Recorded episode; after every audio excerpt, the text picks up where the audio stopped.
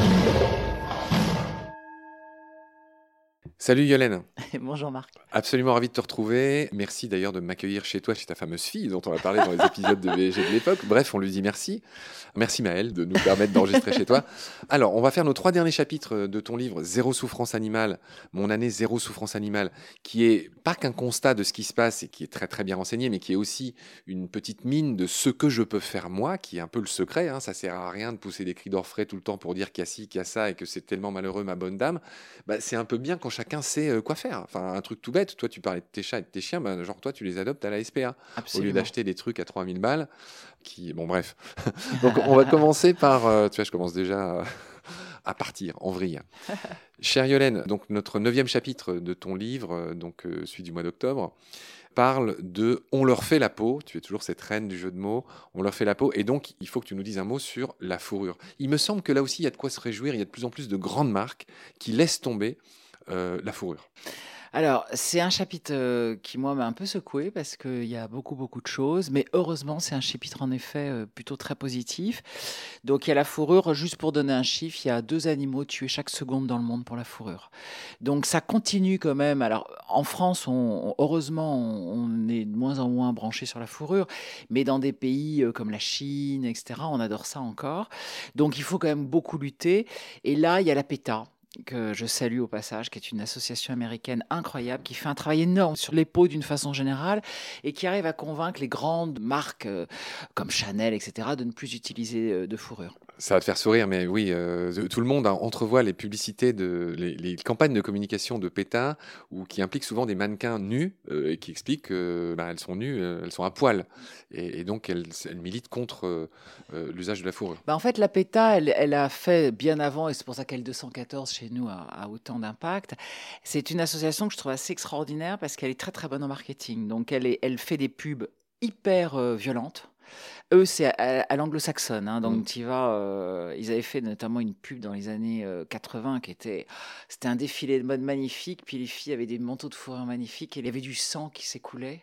Et à la fin, les gens étaient couverts de sang. C'était. oh, c'était glaçant. Donc, euh, elles sont assez, assez agressives. Elles font des films qui montrent la réalité crue que je mets dans le livre. hein. Ceux qui ne me croient pas peuvent regarder. Et je peux t'assurer que moi, j'ai regardé. Ouais. Euh, Il y a des films, c'est très très difficile à soutenir. Donc elles y vont à fond, elles font énormément de lobbying, elles sont très très fortes, donc elles vont voir les grandes marques, elles les interpellent et elles leur disent vous avez vu là, vous avez vu ce que vous faites, etc.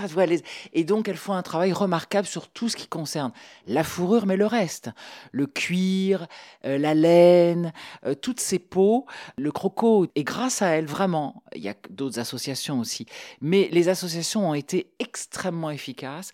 Et heureusement, il y a quand même de moins en moins de gens qui ont envie d'avoir des chaussures en croco et, et des manteaux de vison. La page 233 de ton bouquin est sans doute euh, un summum. Euh, Donc, il y a des chiffres et une citation d'Elysée Moon. Je vais tout donner. Ah oui, Tu, donc, tu as dit deux animaux tués chaque seconde. Donc, ça, ça veut dire quoi? Ça veut dire 100 millions d'animaux chaque année dans le monde sont tués pour leur fourrure dans des conditions atroces. hein. Il y en a qui sont dépecés vivants. 37 millions d'animaux en Europe. Donc, tu parles beaucoup de ces fameux visons. Il y a pas loin de 35 millions de visons en Europe qui sont tués chaque année. Il y a pas loin de 3 millions de renards pour leur peau. Il y a aussi euh, pas loin de 200 000 retons laveurs et 230 000 chinchillas, donc les fameux chinchillas qui viennent euh, d'Amérique euh, latine. Tu expliques qu'il y a 21 pays européens euh, qui abritent encore des élevages de visons, dont 4 en France. Alors ça a peut-être changé à la suite c'est en train de changer, heureusement. Ils vont être Abattu, fermés. là, à la suite, euh. Mm, mm. du Covid. Tu expliques que 80% de la fourrure vendue en Europe vient de Chine. Chongfu Town serait la capitale de la fourrure mondiale avec 1000 usines qui transforment des peaux vendues aux enchères en Scandinavie et en Amérique du Nord. Et tu expliques enfin que 9 Français sur 10 sont opposés à l'industrie de la fourrure, sondage 2019. Et la phrase d'Elysée Moon, je vais te laisser la dire, elle t'a fait sourire. Euh, les manteaux de fourrure sont habités par de vieilles peaux. No Et- comment. Et, et c'est exactement ça. Parce que ce qu'il faut retenir dans ce chapitre-là, et qui est très difficile, c'est que, euh, en fait, comme là, il n'y a que la peau qui intéresse, l'animal est encore plus maltraité. Par rapport à ce qu'on connaît de la viande dont on parlera euh, tout à l'heure, dans l'industrie de la viande, on est quand même obligé que le cochon ou le poulet soit à peu près correct euh, pour qu'on mange euh, ce qu'il y a dedans. Alors que là, on s'en fout complètement. Donc les animaux ne sont pas soignés, sont souvent mal nourris, on leur donne pas d'eau, etc. Et ils sont tués en effet dans des conditions absolument affreuses parce que ce qui intéresse, c'est la beauté de la peau. Le reste, on s'en fout. La bonne nouvelle, et moi qui m'a vraiment enthousiasmé, c'est l'incroyable dynamique des nouvelles peaux qu'il y a. Donc, il y a énormément de jeunes entreprises. Déjà, la plupart des jeunes dans la mode n'utilisent plus de fourrure. Il y a énormément de peaux, de matières euh, extraordinaires à base d'ananas, de café, de cactus, de liège, etc. Donc, on fait aujourd'hui des peaux beaucoup plus faciles à entretenir, déjà, que le cuir, que la fourrure, qui sont très galères. Donc, c'est déjà beaucoup plus facile à entretenir. C'est mille fois moins cher c'est mille fois plus solide. Et donc, aujourd'hui, franchement, en 2022, on peut tous absolument acheter des chaussures, euh, des sacs, euh, euh, des vestes, tout ce qu'on veut, chaud. La fausse fourrure, par exemple, qui était, c'est vrai, assez pas génial il y a encore 15 ans. quoi. Aujourd'hui, elle est magnifique. Elle est souvent plus belle que la vraie fourrure. Donc ça, c'est très enthousiasmant. C'est-à-dire qu'aujourd'hui, par exemple pour la viande, etc., c'est un peu plus compliqué pour les gens. Je comprends que les gens aient envie de manger de la viande. Mais franchement, pour les peaux, c'est vraiment pas compliqué de changer et c'est en train de changer. Euh, il y a vraiment beaucoup de pays en Europe et euh, aux États-Unis où ça viendrait plus à un jeune d'acheter de la fourrure, et tant mieux. En France, on connaît pas bien, enfin le grand public connaît pas bien PETA, mais je voudrais dire un mot sur eux quand même. C'est juste la plus grosse assaut euh, de par ses membres de protection animale dans le monde. PETA, qui veut dire People for the Ethical Treatment of Animals, c'est ça que ça veut dire. PETA, euh, qui a comme emblème un, petit cercle bleu avec un petit lapin dedans. PETA, donc ce que tu as raconté, des actions choc, a été créé en 1980 euh, par deux États-Uniens Alex Pacheco et Ingrid Newkirk. Et ils ont un budget de 50 millions euh, par an. Ça, c'était en 2015, on imagine, c'est plus aujourd'hui. voilà, c'est un énorme truc, PETA. Bah, moi, j'ai adhéré à PETA. J'adhérais pas. Et le livre, là, c'est un chapitre qui m'a un peu remué. Et j'ai adhéré. Et, je trouve que ce qu'ils font est absolument génial. Mmh. Ils font, par exemple, des tas de labels où ils te, ils te certifient. Mais alors, ils le certifient vraiment. Là, c'est pas des labels euh, comme chez nous. Ils certifient vraiment que l'animal, il n'y a eu aucune cruauté animale. Euh, enfin, c'est vraiment, ils ont des actions formidables. Et je recommande vraiment aux gens d'aller voir, en tout cas sur le site.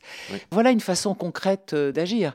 C'est d'aider des associations comme ça, elles, commencent à avoir tellement de pouvoir qu'elles font peur aux, marques et aux autorités. Alors, tu parles aussi des peaux de nos amis les reptiles, et tu dis dans ce livre, page 248, que Chanel, bonne nouvelle, en 2018, a renoncé aux peaux exotiques, celles du lézard, des crocodiles, du serpent, du galucha.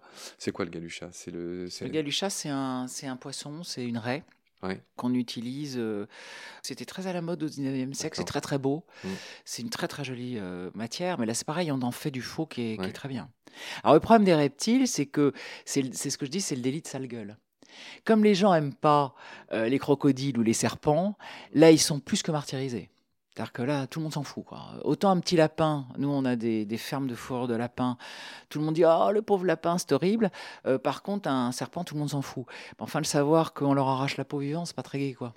On resitue notre entretien, toi et moi, on se parle, on est mi-février 2022. Il y a encore, il y a quelques semaines, j'ai oublié le nom de cette marque, mais qui a annoncé qu'elle arrêtait euh, d'utiliser de la fourrure, en tout cas de la vraie fourrure euh, qui provient d'animaux euh, vivants.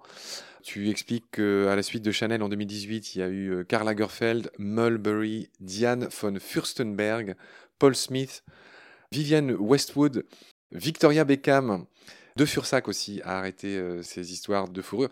C'est pas idiot ce qu'ils font. Hein. Ils savent que... depuis, depuis peu de temps. Ils sont dans le sens du vent. Oui, je, pense même que c'est presque le contraire qu'il faut dire. C'est-à-dire qu'un jour, la marque qui utilisera encore un peu de fourrure sera complètement ringarde.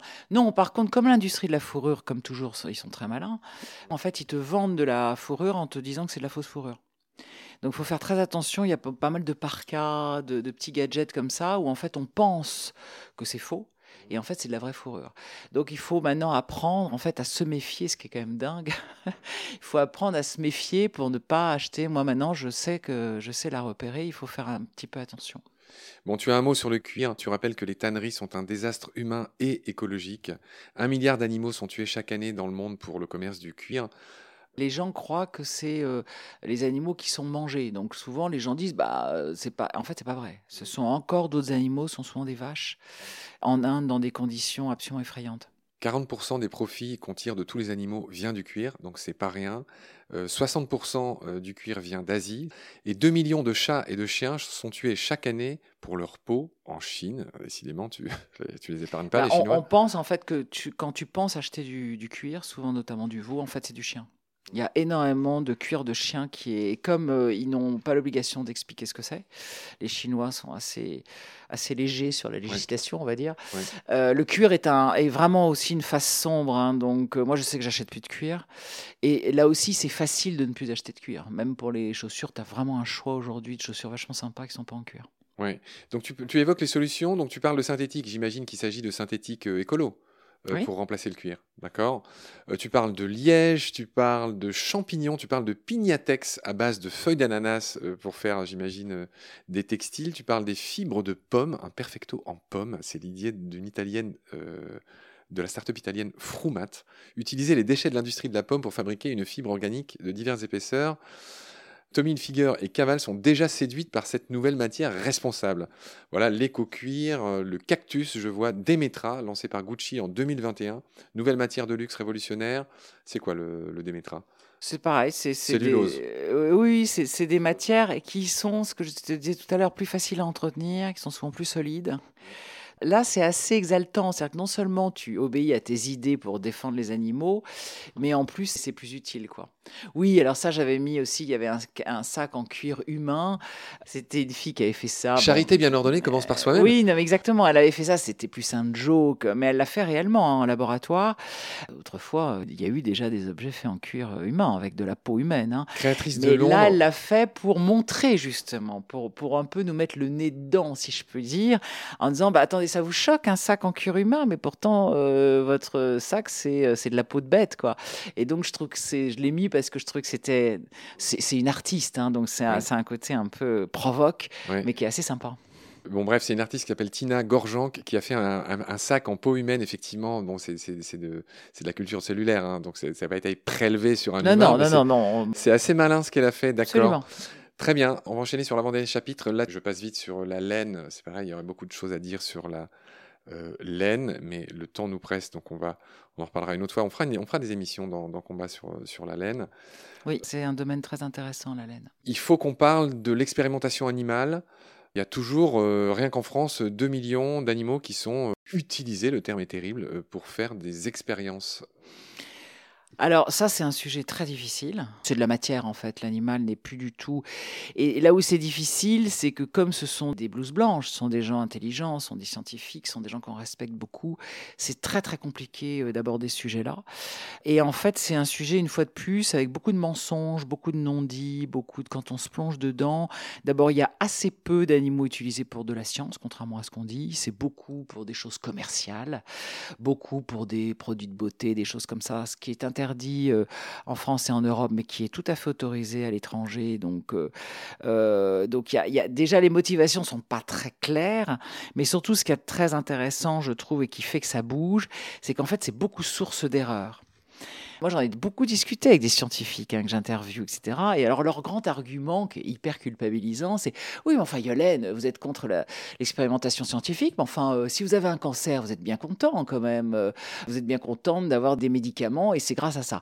Et en fait, c'est pas tout à fait vrai parce qu'il y a énormément d'erreurs. euh, alors, certains, il y a eu des calculs, là aussi, c'est compliqué, mais enfin, il y a des études qui montrent qu'il y a un résultat sur deux qui est une erreur à cause de l'expérimentation animale, ce qui en soi est assez Comment peut-on être sûr de la fiabilité d'un médicament quand on le teste sur des pauvres rats ou sur un cochon complètement angoissé parce qu'il est enfermé depuis le début, etc.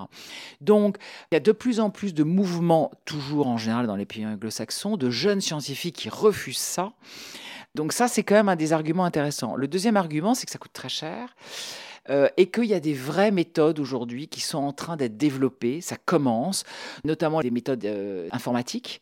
En fait, on travaille à base d'informatique avec des cellules, des cellules qui sont euh, développées en, en laboratoire et qui permettent de refaire un tissu humain, etc. Et ça, c'est très exaltant parce que là, ça coûte pas cher, ça va très très vite. Il n'y a pas d'animaux tués, il n'y a pas de mal-être animal. D'ailleurs, on l'a vu avec la Covid, hein, ils n'ont pas eu le temps d'expérimenter euh, sur les animaux. Et donc, par exemple, en Israël, ils ont déjà euh, créé un, médicament contre le cancer qu'ils ont fait en un an, ça a coûté 100 000 euros, euh, et ils ont travaillé uniquement en informatique. Et c'est des jeunes scientifiques qui ont dit, bah voyez, on peut très bien créer des, des médicaments très très utiles sans sacrifier d'animaux. Dans ton livre, tu rends un hommage à Audrey Jougla, Oui, euh, avec qui je suis en contact femme aussi. formidable. Voilà, qui a écrit un bouquin en 2015 chez Autrement, Animal de laboratoire. Et en fait, c'est une lanceuse d'alerte. Elle s'est fait embaucher dans un, dans un labo euh, pour enquêter caméra cachée pendant un an. hein. Et elle, elle dit qu'on on on ne peut pas imaginer ce qui se passe. Et entre nous, j'ai pas envie de trop rentrer dans les détails de savoir ce qui se passe parce que je pense que c'est l'enfer. C'est comme par hasard, c'est toujours loin des regards, c'est dans les dans des caves. Enfin, je trouve que les scientifiques là, de- ils doivent se remettre en question parce que c'est un, un truc moche. Et je trouve que quand on est un scientifique digne de ce nom, on ne doit pas euh, approuver ça. On rappelle au passage, c'est un petit, euh, un petit coup de coude que je lance à, à Loïc Dombreval, euh, que sa fameuse loi contre la maltraitance animale, malheureusement, n'a pas une ligne sur l'expérimentation animale. Alors j'irai même plus loin, c'est-à-dire qu'en fait, elle, il n'a pas réussi Non, mais parce c'est pas, que pas je pense faute. que Enfin, lui, il n'y peut rien. Voilà. le- Il ah non, a, il a fait. je pense qu'il fait ce qu'il peut. Et puis on dit il, il n'y a pas que lui. il y a- Oui, il y a- il y a, absolument. d'autres députés. Ils font ce qu'ils peuvent, mais ils n'ont pas réussi à parler des sujets tabous, c'est-à-dire en gros l'élevage, l'élevage, oui, corrida, l'élevage, la chasse et l'expérimentation, qui sont en France trois sujets très C'est tabous. fou parce que 8 Oui. Français sur 10 sont contre. Bien sûr. Euh, Mais bon, Bien sûr. Euh, tu dis qui sont ces animaux? Donc on, on a dit qu'il y en avait 2 millions. Ça se répartit en 60% de souris, 12% de poissons, 9% de rats, beaucoup plus de souris que de rats, ok. 7% de lapins, 4% de poules, 5000 chiens, donc on imagine que c'est infinitésimal. Il y a quand même 3500 primates, 1000 chats, il y a quand même des chats, Beaucoup Sept de che- chats. 700 chevaux et ânes. Tu dis aussi que la France est le troisième pays le plus tueur d'animaux euh, pour les expériences en Europe derrière le Royaume-Uni et l'Allemagne. Les étudiants français ont utilisé 20 fois plus d'animaux que leurs homologues britanniques en 2016. Qu'est-ce que tu dis d'autre? Et tu dis qu'en plus, le taux de fiabilité des tests de médicaments sur les animaux n'est que de 10%. Oui, et c'est ça. Et, et tu sais, quand on voit, euh, il y a eu plein de livres en euh, qui sont sortis depuis une dizaine d'années sur les livres noirs des médicaments avec toutes les conséquences et tous les effets secondaires des, médicaments. Tu as des médicaments que tu prends contre le rhume et on se rend compte que ça te provoque des crises cardiaques, etc. C'est à cause de ça. C'est l'argument d'ailleurs des jeunes scientifiques, c'est bah, attendez, si les animaux c'était si fiable, bah, on saurait pour les effets secondaires. Mais une fois que tu le testes sur les humains, bah, au bout de 10 ans, 10 ans, tu te rends compte qu'il y a des conséquences terribles. Donc, c'est bien un argument qui montre que ça ne sert à rien de tester sur des animaux. Tu évoques des, des méthodes alternatives, tu en as un peu fait état tout à l'heure. Il y a les dispositifs in vitro, hein. donc ça, c'est juste des- de faire des expériences sur des cellules. Euh, tu parles du MIMIC, euh, Modular Immune In Vitro Construct. MIMIC, c'est c'est le doigt de, de- chez Sanofi, on développe ça euh, pour faire des expériences sur des, des tissus in vitro. Et tu parles aussi des dispositifs in silico, c'est à ça que tu faisais référence tout à l'heure. On travaille sur des puces et donc il est question euh, d'informatique euh, pour, euh, pour trouver euh, des alternatives. On va aborder, si tu veux bien, Yolène, on va, on va tous les deux souffler parce qu'on a fait un sacré marathon là tous les deux, notre dernier chapitre qui est intitulé On les mange. Tu as gardé le meilleur, si j'ose dire, pour la fin. Enfin, je suis très ironique. hein. Tu parles de, de tout ce qui est euh, bah, industrie de la viande, donc je te laisse nous dire en gros où tu vas euh, dans ce chapitre. Je que ne parle pas que de la viande, justement, parce que bon, la viande, on la connaît grâce au travail notamment formidable d'El 214. Et une fois de plus, bravo à toutes ces associations qui nous ouvrent les yeux, même si on le savait depuis longtemps. hein. Moi, je suis végétarienne depuis 35 ans, hein, parce que je suis tombée euh, sur un reportage de Brigitte Bardot sur France 2, je me souviens à l'époque, sur un abattoir. Donc, c'était pas nouveau, mais c'était une époque où être végétarien était extrêmement tabou. Moi, j'ai eu beaucoup de mal à. Au début, je me cachais d'ailleurs, je le disais pas parce que j'en avais marre de me faire euh, engueuler. C'est en train de bouger beaucoup. hein, La, la viande, les gens mangent moins de viande, les gens font vraiment attention, les gens sont très sensibles à ça. Et là, bravo encore aux associations. Non, par contre, il y a plein d'animaux.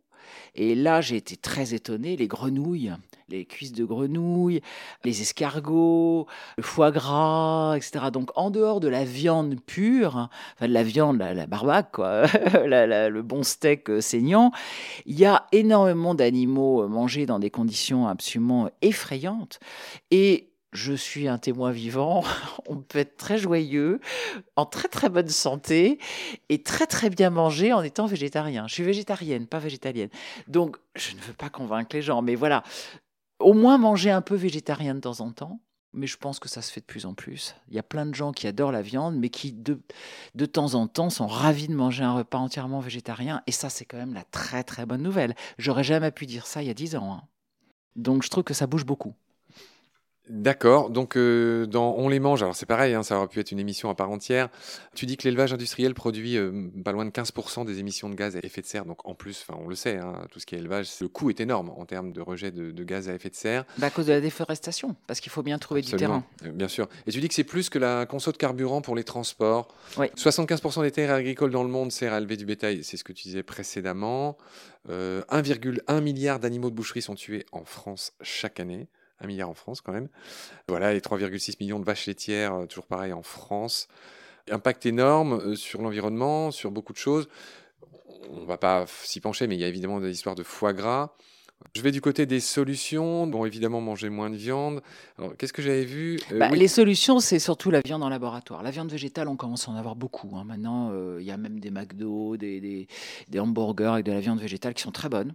Et franchement, euh, euh, même euh, moi, j'ai des amis qui sont des vrais viandards et qui en, qui en, sont fiers et qui adorent cette viande-là. Donc, même quelqu'un qui aime vraiment la viande peut aimer ça.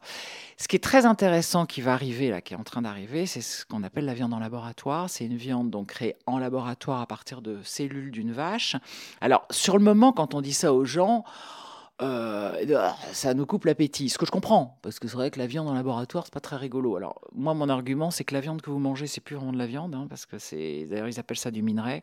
C'est des pauvres bêtes qui ne ressemblent à rien euh, de moins que des animaux, et qu'on mange déjà des tas de végétaux qui sont faits hors sol, euh, dans des. Donc, en fait, à un moment, il faut ouvrir les yeux. On est trop nombreux aujourd'hui pour que la nourriture ne soit pas. Et c'est quand même une solution assez extraordinaire qui est très très développée en Israël et en Californie aujourd'hui parce que on prend ce qu'il y a de bon dans la viande donc du coup elle est pas mauvaise pour la santé il n'y a plus les problèmes de cardiovasculaire et surtout d'obésité faut pas oublier qu'une des raisons de l'obésité aujourd'hui, qui est un vrai problème sanitaire, c'est beaucoup l'excès de viande. Il n'y a plus de problème de mal-être animal et il n'y a plus de problème écologique. Et ça permettrait d'avoir un steak, alors pour l'instant il est très très cher parce que c'est le démarrage, mais ça permettrait d'avoir un steak pour euh, rien du tout, pour 50 centimes. Et en plus au niveau du goût, il paraît que c'est très bon. Il y a eu des essais, euh, il y a eu des tests, etc. Les gens aiment bien. Donc je pense que c'est... Enfin, il n'y a pas que je pense, c'est que ça va être comme ça. De toute façon, ça arrive sur le marché. Euh, toujours pareil, on se parle euh, mi-février 2022. Il y a le broyage des poussins mâles qui vient d'être interdit. Ça y est, c'est tombé, juste pour avoir un petit repère temporel. Tu as un petit tableau très clair, juste pareil, un éclairage sur euh, la situation euh, végétarien, vegan, flexitarien. En gros, il y en a combien en France? Tu dis qu'il y a 5% de végétariens dans le monde, 2% en France, mais que 10% des Français ont l'intention de le devenir. Tu dis qu'il y a 0,4% de véganes en France, hein, donc en gros, il y, a, il y a 5 fois moins de véganes que de végétariens en France, juste pour qu'on se fasse une idée. Donc les véganes, c'est les gens, on le rappelle, qui ne mangent ni n'utilisent aucun produit qui provienne d'animaux, ça englobe la fourrure, le cuir, etc.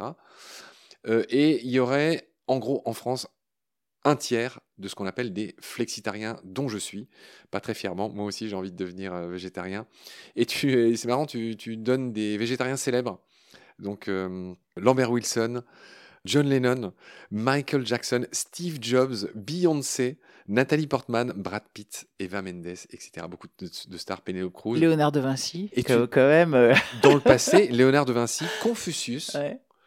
Einstein et Pythagore. Pas mal de mecs bien quand même, non? Pas mal de mecs bien. Carré d'hypoténuse, Pythagore. D'accord, théorème de Pythagore. Oui, ce qui prouve qu'on peut être euh, malin, parce que souvent les gens disent ah mais non, mais euh, pour avoir un cerveau bien fait, etc. C'est un grand argument là. Pour être en bonne santé, il faut manger de la viande. C'est faux. Ça c'est vraiment parmi les mensonges que moi j'ai beaucoup entendu. Euh, il y a eu des civilisations entières hein, végétariennes, notamment la civilisation égyptienne était végétarienne. Ils mangeaient très très rarement du poisson. C'était vraiment un plat de fête qui mangeait une ou deux fois dans l'année. c'est étonnant le, pont qu'on va faire parce que ton, ton amie, notre amie commune euh, Jessica Serra, raconte exactement ça dans les épisodes qui sont sortis aujourd'hui ah. dans Valence Gravillon. le fait que nos amis égyptiens étaient extrêmement. Euh, enfin, et, elle explique qu'on a su ça en analysant les cheveux des momies. Euh, c'est fou ce qu'on On le sait depuis très peu de temps. Ouais. Alors, tu as un mot sur la loi Egalim qui, pareil, euh, qui a fait pchit, dis-tu? La loi Egalim du 30 octobre 2018 pour l'équilibre des relations commerciales dans le secteur agricole et alimentaire et pour une alimentation saine, durable et accessible à tous. En gros, c'est ça que ça veut dire Egalim. Donc, euh, ça y est, maintenant, le broyage des poussins est interdit. Mais pourquoi tu dis que ça a fait pchit? C'est très compliqué parce qu'en fait, ça, on voit bien que tout ce qu'on a essayé de faire, euh, de, installer des caméras dans les abattoirs, etc., ça ne marche pas. Nous, on a un gouvernement qui pire que les autres. Euh, je suis désolé, mais le président Macron, il, a notamment euh, créé avec la, FNSEA la cellule Déméter, qui est une cellule absolument terrible quand même, euh, qui est une cellule de la gendarmerie qui empêche des journalistes ou des militants de faire des enquêtes dans l'industrie de la viande, ce que je trouve pour moi une atteinte à la, à, la, liberté de penser, de travailler, et donc une atteinte à la, à la démocratie. Donc c'est quand même très compliqué parce qu'une fois de plus, c'est un lobby tellement puissant. La FNSEA, elle fait et elle défait les ministres de l'Agriculture. Voilà, c'est et c'est pas normal. Je vois pas pourquoi. C'est un syndicat, donc ils ont tellement de pouvoir qu'ils font ce qu'ils veulent. Donc, euh, mais heureusement, on a euh, l'opinion publique qui peut faire euh, des tas de choses. Donc, en effet, on peut devenir végétarien, on peut être flexitarien. C'est déjà génial d'être flexitarien. C'est formidable, moi je trouve. Ça marche. Yolène, notre dernier épisode est obèse, comme le premier. On avait beaucoup de choses à se dire, mais c'est fini. Alors, j'invite évidemment les gens à se procurer ton livre et à y jeter un œil. Mon année zéro souffrance animale chez Le Duc Édition. Euh, Yolène, j'ai envie que tu nous quittes en, nous citant, euh, comme tu le fais dans ton bouquin, Georges Bernard Shaw. Qui dit une phrase que je dis tout le temps, moi, en tant que végétarienne, parce que c'est un truc qui fait rire les gens, donc ça, c'est bien. Et il dit Les animaux sont mes amis et je ne mange pas mes amis. Et souvent, quand j'arrive au restaurant et que je dis ça au, au chef qui est un peu énervé de voir une végétarienne, il éclate de rire et du coup, tout va bien. Yolène, merci de m'avoir reçu encore une fois. C'était un plaisir de t'avoir. Merci pour tous tes éclairages, tout ce que tu nous as appris. Merci à toi. J'espère te revoir bientôt. Euh, tu es toujours cette euh, comment dire euh, personne qui organise les universités de l'intelligence animale. Absolument. Donc fin août en Bretagne. Parfait, j'espère en être. D'ici là, un, un, gros bisou, Yolène. Prends soin de toi et, ben, je te dis tout simplement à la prochaine. Salut. Merci.